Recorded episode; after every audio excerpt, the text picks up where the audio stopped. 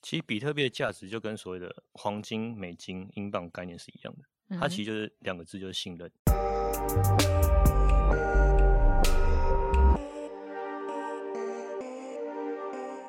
四月二十九号下午四点十五分，你现在收听的是《深吸一口气》。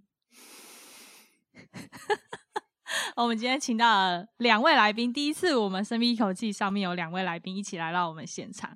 嗨，大家好，我是 Raina，我是 A 德哥，我是 Maggie。OK，那我们今天 A 德哥跟 Maggie 他们两位来到现场，其实是要来讲一个最近非常流行的话题，而且也是大家很关注的一项议题，就是比特币啦。两位是在比特币市场上面有一段就是操作的经验，然后听说你们是从大学的时候就开始。有在操作比特币了，所以今天就想要请两位来分享一些有关你们在操作比特币的历程啊，以及就是对于现在想要进入市场里面的人有没有一些建议或想法这样。而且我有听说你们之前也有在操作比特币的时候有过一段不是那么好的经验，就是有赔过啦。所以我们先从你什么时候、为什么当初会想要抄比特币这件事情来讲好了。好。其实我们接触比特币大概是在二零一六一七年的时候，嗯，那时候其实人还在学校，嗯，肯定在外面创业。其实我们主要是在创业的过程中发现说，虽然我们创业的本业，嗯，越做越大，嗯，我们我们是做行销顾问的，哦，我们原本第一个客户是快要倒火锅店，嗯哼，后来越做越大之后，我们手上连鼎王那些都是我们客户，嗯，最后做大到连中国天猫的前十名，嗯，的品牌商。都跟我们一起合作，嗯、把他的商品推到全球，嗯，对。可是看起来越做越好，越做越大。可是我们发现说有一个很严重、很严重的问题，嗯，就是其实那时候我们做的客户会有一部分的人，他们会觉得说，呃，既然行销这个东西看起来好像也没那么难，搞不好我们也可以自己弄，嗯、或者是比较大的团队或比较大的公司，他们就去弄一个他们自己的行销部门，因为。每个月这样给我们顾问费，还不如我直接去请一个人来做操作。所以台湾的一些公司就会有这样的想法。嗯、所以那时候其实我们就是有转移部分去大陆的业务，也是因为这样，嗯、所以就转而想要去从其他管道获取现金流。因为那时候会觉得说，我们的就是呈现一个进入一个循环，就是变成说。嗯我们先新界找了一个新的客户，然后这个客户养大了之后，他就开始流失，然后我们又要再去找一个新的客户，就变成是这样的循环里面，它一直不会有持续的累积。嗯、所以我们就想要找说，什么事情是可以既让我们是，因为我们当初做行销有一个很大目的，就是想说我们要至少时间上是自由的。嗯哼。然后我们在想说，有没有什么样的方式可以同时达到时间自由，但是又可以有累积？嗯，所以我们后来想说，那这个答案可能是投资。嗯哼。然后，毕竟我们那时候才二十二岁，嗯，二十一岁，所以我们那时候的本金也不大，所以我们在想说，找一个标的是它可以快速翻倍，然后市场波动率非常大。嗯。然后又是我们小资本可以进去操作的东西，嗯，所以我们第一个接触的是比特币。比特币哦，了解。哎，不过现在其实蛮多人听到比特币这件事情的时候啊，大家的第一个想法就是以挖矿为主。那你们当初是挖矿吗？还是直接就想说我就一笔资金进去市场？而且你们大学那个时候其实比特币还没有那么流行吧？我个人接触比特币，那是因为我的家人有在玩比特币，我的家人有在挖矿比特币。哦，oh, 所以那时候我进场投资的时候，是我同时有买币，我们同时也投机挖投资挖矿机。嗯，对，所以我们那时候应该有十五台矿机在同时挖。哇塞，十五台矿机。对，可是那时候就是一个很 tricky 的部分，是我们当初进定的矿机，因为那时候很热门。嗯，在一七年的时候非常热门。然后我们那时候订矿机的时候，呃，因为它是。台湾制作的晶片，但是还要送去海外，送去中国组装，嗯、然后再从大陆运回来。我觉得这件事情很好笑啦，但是我们还是逼不得已，因为它是蚂蚁蚂蚁矿机，所以我们还是得从大陆那边进。然后，所以我们光是等这个进的流程，我们 delay 了。原本想说我们在等矿机到的那一瞬间来，我们当下立刻挖，然后把币卖掉，我们的成本其实会打平，会核算的，然后甚至小赚。嗯、可是哪知道那个矿机 delay 了三个月。嗯哼，所以那个那三个月从比特币大崩，矿机的成本几乎就直接这样打水漂去。哦，所以你们后来之后对于比特币交易的策略就有改变？其实我们一开始是先从交易开始做。嗯，我们一开始那时候其目标非常明确，因为我们本业还在进行，虽然本业越来越大，可是我们危机感非常强。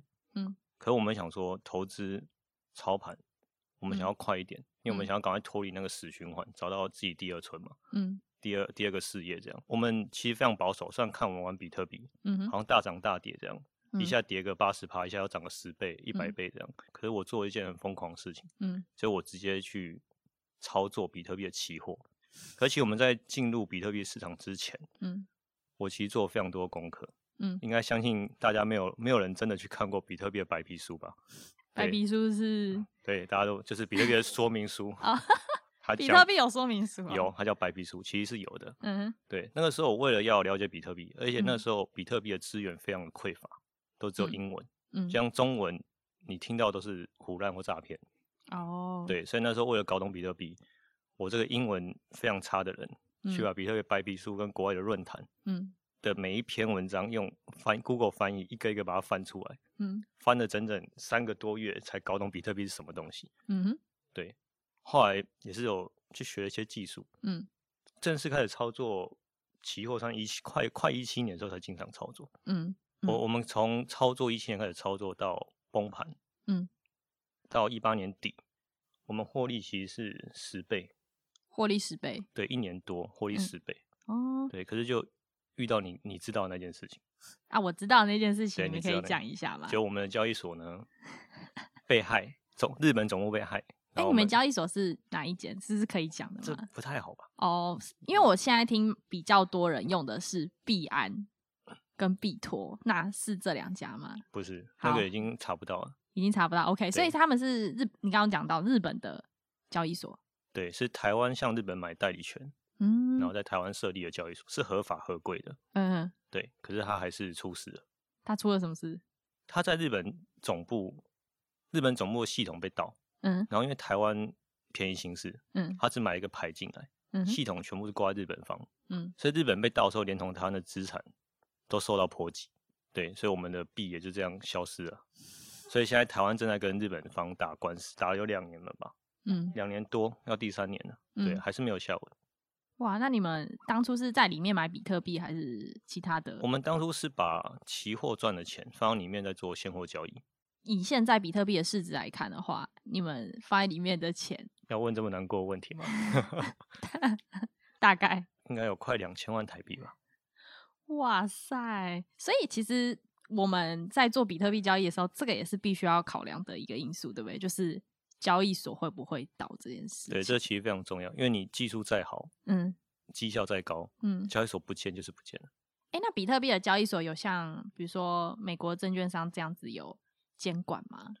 其实这个有点有趣的事情是，就算有监管，嗯，如果币真的不见了，嗯，交易所赔不出来就是赔不出来，嗯，因为区块链的好处跟坏处就这样，嗯，它是不可逆的，你一一旦被盗了，它转出去就是转出去，嗯，对，所以。你真的要赔，只能看交易所它剩多少的法币现金，嗯，想办法赔你。如果币全部被盗了，嗯、那就是完完整整的损失。哦，那他们交易所会有保险这一块吗？其实现在越来越越来越多的交易所有，像台湾的 MyCoin 跟币托好像都有所谓的信托，嗯、他们是有帮自己做保险。嗯，现在很多越来越越多都是有。所以他如果被盗的话，至少嗯、呃，在法币上面你们还是可以拿到一定的赔偿，这样子。对。加密货币的价值可能就不好讲，嗯，因为我的币从交易所倒掉到现在，它也涨了将五五六倍以上，嗯哼，对。可是那个到时候真的官司打赢了，该怎么赔偿就不好讲，嗯、到底是算十十分之一那个时候的价钱，还是现在的价钱？了解，对，而且不一定会打得赢。所以，呃，对于我们现在进场的投资比特币的人来说，有没有比较安全的方法是可以防止这样的事情发生？其实如果资金小的话就。买着放着，然后如果治安安全，嗯、其实就选大一点的，嗯、然后有出过事的交易所。嗯哼，我特别讲的是有出过事，因为当初那间交易所我们非常信任它。嗯，因为里面团队我们也算熟熟悉。嗯，对。可是为什么要选出过事的交易所？就是你才能知道说这间公司在出事之后，他有没有能力处理，或者他会怎么处理。嗯，对。那一般小资主是建议找这一种交易所就好了。嗯，如果你资金比较大一点，你就要懂得怎么用冷钱包这件事情。冷钱包，冷钱包是什么东西啊？其实简单讲，比特币它在做储存的时候有所谓的最一般最一般的钱包，它所谓的地址、私钥跟公钥这件事情。嗯，我们放在交易所里面的，我们只会拿到地址，我们从来都不会拥有所谓的私钥。嗯，其实私钥就有点像你的保险库的密码。嗯嗯。你保险库就算放你这边，嗯，你不知道密码，那钱到底是属于你的吗？还是不属于你的？嗯，对，所以我们一般在交易所只会拿到所谓的地址，嗯，私钥是在交易所那一方，嗯，那冷钱包什么意思？冷钱包就是我不只拥有地址，连私钥都是我自己管的，所以这钱是完完全全属于自己的，嗯，对，别人想拿也拿不走，除非他拿着刀架着你的脖子，哦，再把钱转转出来。了解，对，所以如果我在交易所赚到的比特币，我可以用地址把它转到我的冷钱包。然后保管这样子，对，其实我们现在也是这样。我们在交易所真正交易的币量可能不到十分之一，嗯，我们其他的币大部分都封存在冷钱包里面。哦，了解。对，因为怕了。那冷钱包它就是一个 U USB 嘛，这样子。冷钱包其实有很多形式，大部分现在都是做成像 USB 的样子，嗯，或是有的像台湾有个有个叫有个冷钱包叫酷钱包，它是做一个卡片式的，嗯，其实有各式各样的。其实简单讲的是一个硬碟，它会离开网络，离开会被。窃取的环境，嗯，对，它不接网络，也不接蓝牙，嗯哼，对，哦，就完全的一个隔离的，对，离线的状态。哎、欸，所以如果我冷钱包这个固体这个东西不见的话，我我比特币都会不见吗？这时候你就要把你的私钥或所谓的恢复种子把它记好，嗯，对，这东西要记住。如果你就算那个固体那个硬体消失了或坏掉，嗯、不管烧掉了、淹水淹掉了，你只要有那一串密码，所谓的私钥或恢复种子。你在全世界任何一个角落，只要有网络，嗯、你都可以把它 key 到区块链上面，你的钱包就再回来。哦、嗯，对，所以重点是你要保存那个密码。对，反而不是那个固体，是那个密码要记得。我听过蛮多人会把那个密码忘掉的。我其实差点成亿万富翁，因为我的家人一个我一个表哥，嗯哼，当初在我一六一七年还在翻白皮书的时候，他就开始挖矿了。嗯哼，他曾经拥有上百颗比特币。嗯哼，对，他的密码就忘记了。密码这件事情真的是很难理解，到底为为什么会忘记？耶，它很长吗？这不是自己密码，不是自己设定的。不是，它是区块链，它用它密码学自动生成的，所以那密码是乱到你根本不知道它在干嘛的一串乱码。哦、嗯，对，而且它非常长，那基本上是背不起来，有二三十码吧。嗯，如果私钥的话是二三十码的乱码，而且它十六进位。嗯哼，但我说它是从零到九之外，还有 A B C D E，反正总共加起来十六个嗯码。去排列组合的，嗯哼，所以是十六的好几好几次方，嗯，那一般都记不起来。然后现在现在新的恢复种子，它是十二个或二十四个完全不相干的单字，嗯，组成的，所以一般人要记有点困难。哦，了解。哎，那问一下，因为最近比特币市场其实有一个蛮夯的事情，就特斯拉的 CEO 马斯克也在投入。比特币这件事情，那你们本来就在币圈的人来说，对于这件事情，你们觉得对比特币未来的发展有什么影响？Maggie，你要讲吗？其实马斯克他们这一些机构们进场比特币，对我们而言是很开心的，因为我们毕竟是早期投资者，嗯、有机构帮我们抬轿这件事情，应该是很值得开心吧？嗯，对。然后，尤其是马斯克他们那时候，我们后来去计算他的进场价位，应该是三万美金一颗的时候，嗯哼，我们进场价位应该是比他早期早很多很多了，嗯。然后他最近 有就是有公布说他的财报就是出来之后，还有说还有卖了百分之十的比特币，嗯哼。可是对我们而言，这只是他的资产配置上面的一个问题而已。其实我们并不会认为说他就放弃了比特币这块投资。哎、欸，那对于就是这种。现在有大公司陆陆续续在买比特币这件事情，那会不会担心说比特币有可能之后的波动会受这些机构影响？因为比特币之前是不是完全就是散户在交易啊？还是呃，之前相对是散户比较多交易，机构进场应该是从去年年就是一八年开始有一批，然后再来是去年开始比较多人知道，然后又有新的机构进场，可能比较早期的就是 Square 啊、PayPal 他们、Visa 他们这些。嗯，然后后来是马斯克，然后再来是其他的一些机构，像是那个叫什么，呃，美团，然后还有那个什么 MicroStrategy 他们啊，对，就是那个 MicroStrategy 是那个整家公司基本上全部都在买比特币的那个嘛？对，像是他们算，他们已经算是机构中比较中间或偏后一点的，嗯嗯，就是价位比较高一点的时候再进场的，嗯，所以。呃，如果说在这个价位有这群人帮你顶住，那这个价位也比较不容易被跌破。嗯，对我们而言会有一个这样的想法。了解。可是，呃，有没有另外一个想法？是因为比特币之前你们进场比特币也是因为说它可以翻倍翻很快这件事，就等于它波动比较大。但是现在大盘进来了之后，有没有可能就是它会变得比较稳，比较不会有那种翻翻倍啊，或是？它波动直接变小这种情况产生，其实机构进来会让波动变小，这是涨速会减速，其实这是一定会的。嗯，其实毕竟比特币也从一颗四千分之一美元，一直涨到现在五万多，现在涨五万多，嗯，美元。对，其实它的它的价格已经很高了。嗯，其实以单单看价价格来看，要它要再翻倍的动力其实会比较小一点，毕竟它很贵。嗯嗯，对，过去有有办法这样，其实过去十年来，比特币就翻了整整一万倍，光十年就一万倍。嗯哼，对，所以就算他们没有进场，比特币要翻、嗯、要一直翻十倍、二十倍的的速度也会减速。嗯嗯嗯，对，而且因为它本身已经被炒的太高，对，它本身已经很高了。那其实现在蛮多。嗯，价值投资的大佬们，比如说像查理蒙格，他们都还是非常不屑比特币这个东西，因为追根究底，比特币好像没有什么基本面。但对于本来就在币圈的人你们来说，比特币它的最终价值到底在哪里啊？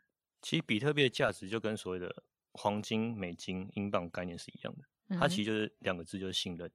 嗯，对，在美元成为霸权之前，它的钱上一个货币霸权是英镑。嗯，对，所以。比特币说现在没有价值，可能是对他而言没有价值。嗯，可是一个东西要有价值，不是一个人说了算，不是两个人说了算，嗯，而是如果只要一群人觉得它有价值，它开始就会有价值。嗯，过去在一七年以前、一八年以前，嗯，觉得比特币有价值，大部分都是一些小散户或者小机构、小基金。嗯，呃，可是现在从一八年第二季之后，嗯，已经有破千家的基金公司，不管是退休基金。主动型基金、对冲基金已经开始加入投资比特币，甚至买着放。嗯，而且我昨天有看数据，现在有二十二间的上市上柜公司，嗯，已经投入了比特币，而且他们占的量已经到零点九趴。嗯，比特币的总量零点九趴。其实这些基金公司他们投资比特币，并不是看它的涨幅。嗯，其实这些基金公司它投资于比特币，它是选择这个选项，是因为比特币它这个项目跟其他的所有投资项目的相关性都非常的低。嗯。趋近于零哦，所以他们需要这个资产去做他们的避险。嗯哼，呃，不是避险，而是他是说去做分散风险，不是避险。哦，才不会可能大盘一跌的时候，然后其他任何资产对它全一起全部跟跌。所以比特币现在很多人说它是一个避险货币，其实并不是，它其实只是拿来分散风险，但它其实并没有避险的功能，因为它毕竟波动怎么大，怎么避呢？嗯，那它的波动会随着。你们这样看来，比较会随着哪一种趋势在变，还是其实没有任何根据？其实想要抓比特币的波动或联动性，我们花了四五年，嗯哼，基本上得出的结论跟那些华尔街大佬一样，就是跟其他的商品，嗯，的相关性是趋近于零的，嗯，它基本上都是很独立自我做自己，他都走自己的，嗯，对，所以要去看它跟什么联动，其实相对困难。我现。在只 只能发现它跟马斯克有联动，欸，对，目前暂时，暂时。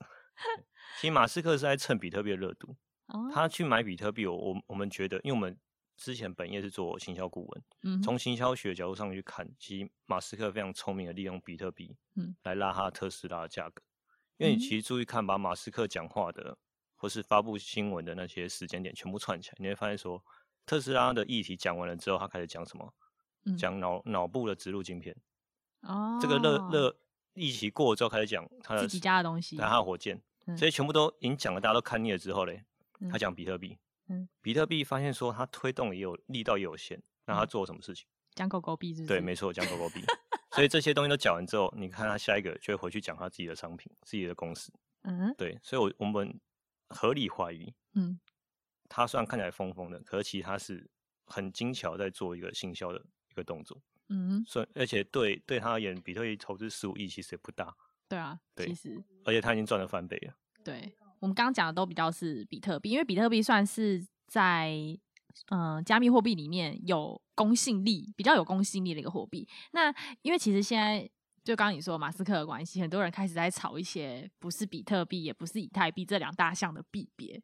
比如说你刚刚讲的狗狗币，对于开始炒这些的投资者，你们会觉得要以什么心态去做比较好？如果给一个全新手的建议，就是。除了主流币之外，嗯，你唯一能玩的就是所谓平台币，嗯，因为毕竟平台还有在赚钱，所以它币有价值是合理的。平台币是指像是币安的哦，币安它的对，或者是 FTX，或者是火币那一些的，他们平台币，因为他们真的是有在赚钱，还有在赚点手续费，所以它的币相对抗跌，因为它是有基本面的，讲白就是这样子。有点像他们自己公司的股票这样。对，它其实就类似公司的股票，只是是不受监管的股票。嗯哼，对。那像狗狗币这种东西，其实欢迎大家可以去看一下它的白皮书，狗狗币也是有的。狗狗币，我听说狗狗币的创造者自己都卖掉了，不是吗？对，狗狗币它现在有第二个爹嘛，叫马斯克马老师。对，马老师。其实狗狗币当初诞生真的是讲一句简单的话，它叫纯属搞笑。你越好笑，越打赏给你狗狗币。嗯，对，所以这个币当初根本就他讲白就是一个来玩的，嗯，的空气币，大家好玩就好。嗯，对，就后来被马斯克搞成这样，我也很惊讶。但是我要提醒大家，就是狗狗币它相对危险，嗯，因为它的安全系数其实不高。安全系数是指说，就是它在挖矿的人数非常低，它的网络节点非常少，所以如果真的有人有意要攻击狗狗币，是有可能的。哦，对，因为毕竟这些加密货币说到最后也是要取决于它的挖矿的数量跟有没有人在使用这件事情。对，因为区块链它最大安全性就是，如果越多人使用它，嗯，越多人去挖挖矿挖它，它安全系数越高。嗯哼，对，因为这是所谓的分散账本的一个功能。嗯，对。可是狗狗币它的挖矿人数其实非常少。嗯，那去网络攻击它，去技术性攻击它的成本就相对低。哦，了解。而且实际上，我真正能用到狗狗币的地方也真的很少，就拿来炫耀的时候可以用。来炫耀的时候，哎、欸，那对，像刚刚讲到，就是可能被攻击这件事情。那比特币有没有可能被攻击啊？就是我我是说，除了交易所之外，比特币本身这个系统，它是有可能被攻击的吗？其实比特币攻击比特币有两个方法，一个是破解它的密码学。嗯嗯，可是比特币的密码学其实是比军方使用的加密技术还要难好几个次方倍。嗯，所以要直接攻破它密码学，除非量子计算机才有机会。嗯哼，对。可是另外一方面是，如果你去攻破它所谓的分上账本这个漏洞，所谓五十一趴攻击，嗯，其实成本非常非常高。那时候算过是几亿美金、几十亿还是几几百亿美金？几年前计算过，嗯，那个成本高到你不如把币全部买下来算了。哦，对。所以现在要攻击它的难度其实非常高，比攻击一个一般的银行还要高，这样子。如果是我，不如攻击银行，如果那个能力的话。OK，对。所以，呃，很多人会觉得说，比特币可能会被攻击这件事情，暂且可以不用去担心。我其实有个朋友，他非常担心比特币被量子计算机攻击。可是讲白了，量子计算机会越来越强，是因为晶片越来越好。嗯。可是现在很多人把晶片拿去挖矿，所以量子计算机在增强的过程中，比特币的安全强度其实也在提升，嗯哦，因为等于是说，又更多人去挖，然后而且又拿更好的晶片，安全系数又更高，对，对哦、所以其实相对不用担心。如果比特币真的这么不堪一击的话，嗯，我相信马斯克应该不会花这么多钱去买一个随时会爆掉的空气，嗯，对。刚刚有讲到说入场比特币的一些风险，那以币圈的角度来说，你们觉得目前啦？去交易比特币，它有可能最大的波动会到达哪里啊？我们自己亲身经历，从一八年那一次崩盘就崩了八十五趴，在几个月内从两万点一路跌到三千多。嗯，对。那它是会涨回去的吗？它它有一个牛市、熊市的周期吗？其实它时间太短，嗯，可是还是可以简单估算，就是一般它的牛市加熊市一般是三年一个循环，嗯，小的循环，大的循环是五年。嗯哼，对，所以。讲的比较不负责任一点，就是你真的套到高点，你就摆着三年会回去的。哎、欸，不过现在像是我身边真的蛮多人，他们一直都在问说，哎、欸，要怎么样去买比特币啊，等等之类的。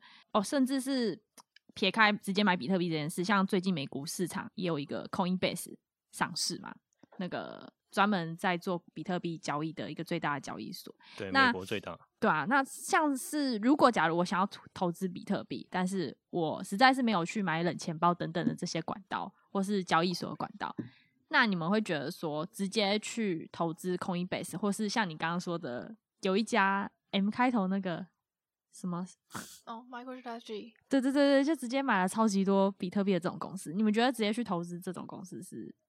先看你自己的资产配置里面有没有加密货币的这个组成了。嗯。如果说你本身就已经是持币者，我就不建议你再去做重复配置。嗯。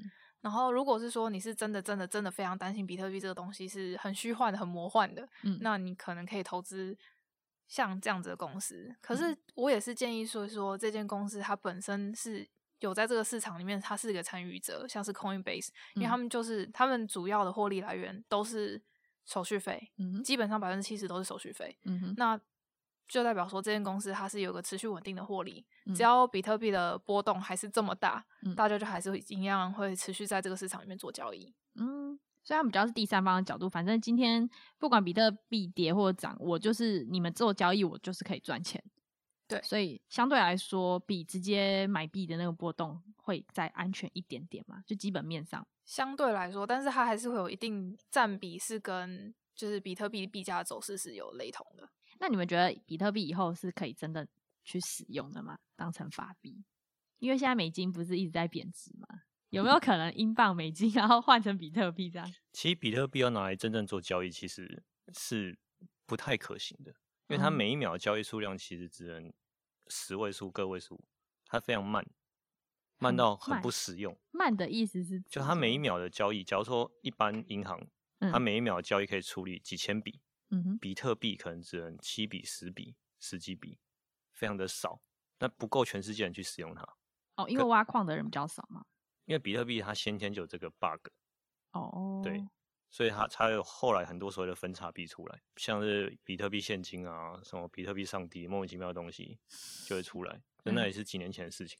嗯，对，所以比特币未来真的要运用，其实是真的不切实际。哦，可它的角色有点类似所谓黄金，我们现在现实、嗯、现实生活中的黄金，嗯、黄金你这样拿来交易也不好用吧？对啊，你这要要去买个东西来，老板等我一下，我先烧一下。对，所以它相对会变成那个样子，因为它是第一个，嗯哼，然后大家也是在区块里面最信任的，也是它，嗯哼，所以它最未来角色可能像黄金，它是做储存，嗯，或者类似保值的，嗯，不会拿来交易，嗯，真的要交易，可能要去看以太坊上面的一些技术，嗯，看有没有机会。马斯克说要用比特币来买特斯拉这件事情，可能实行吗？其实就跟你拿黄金买特斯拉的概念是一样的，哦，对，他其实有点在囤币，我觉得他这样蛮贱的。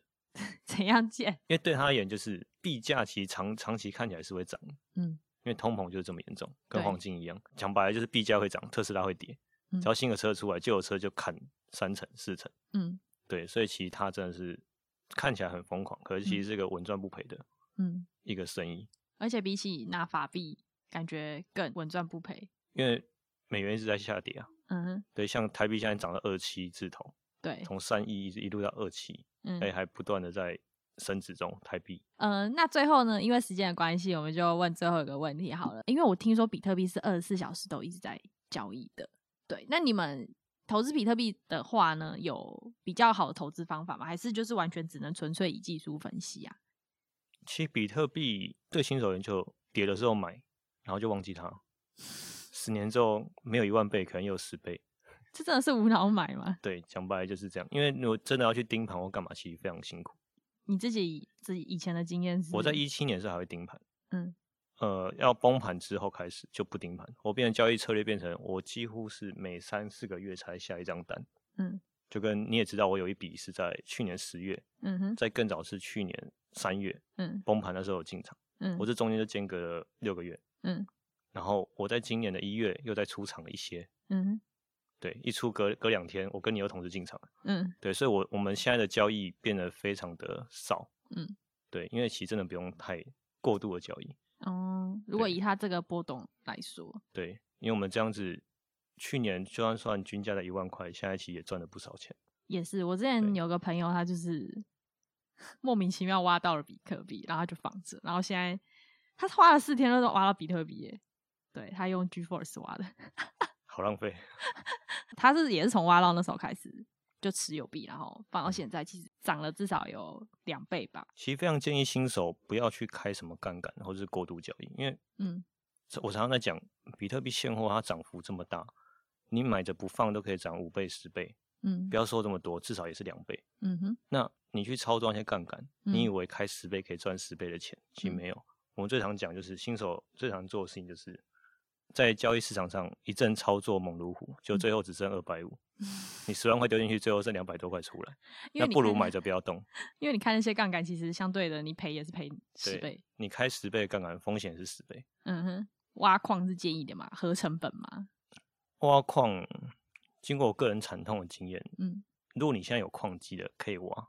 嗯，没有矿机的就不建议挖，嗯，因为你拿那个钱买矿机的钱直接买币，嗯，放到最后收益可能不会输给你买矿机去慢慢挖，因为你买矿机，你开始挖的时候你有电费，有矿机的成本，嗯，你可能要挖一个月两个月才回本，回本之后，嗯，才开始正式赚钱。那如果跟我们一样很衰，嗯，还没开始挖就开始崩盘了，那不就直接归零吗？嗯。OK，好，那我们今天时间的关系，我们今天节目就录到这边。非常谢谢两位来到我们节目现场。那我们的节目呢，在呃 Apple Podcast、还有 Spotify 以及 KKBox、哦 Sound Club 都可以收听到我们的节目。那我们节目大概就是在讲个人成长、投资理财，还有一些职业规划等等项目的议题。那如果你喜欢我们节目的话呢，不要吝啬在 Apple Podcast 上面，就是给我们五颗星的好评。那我们就下次再见喽，拜拜。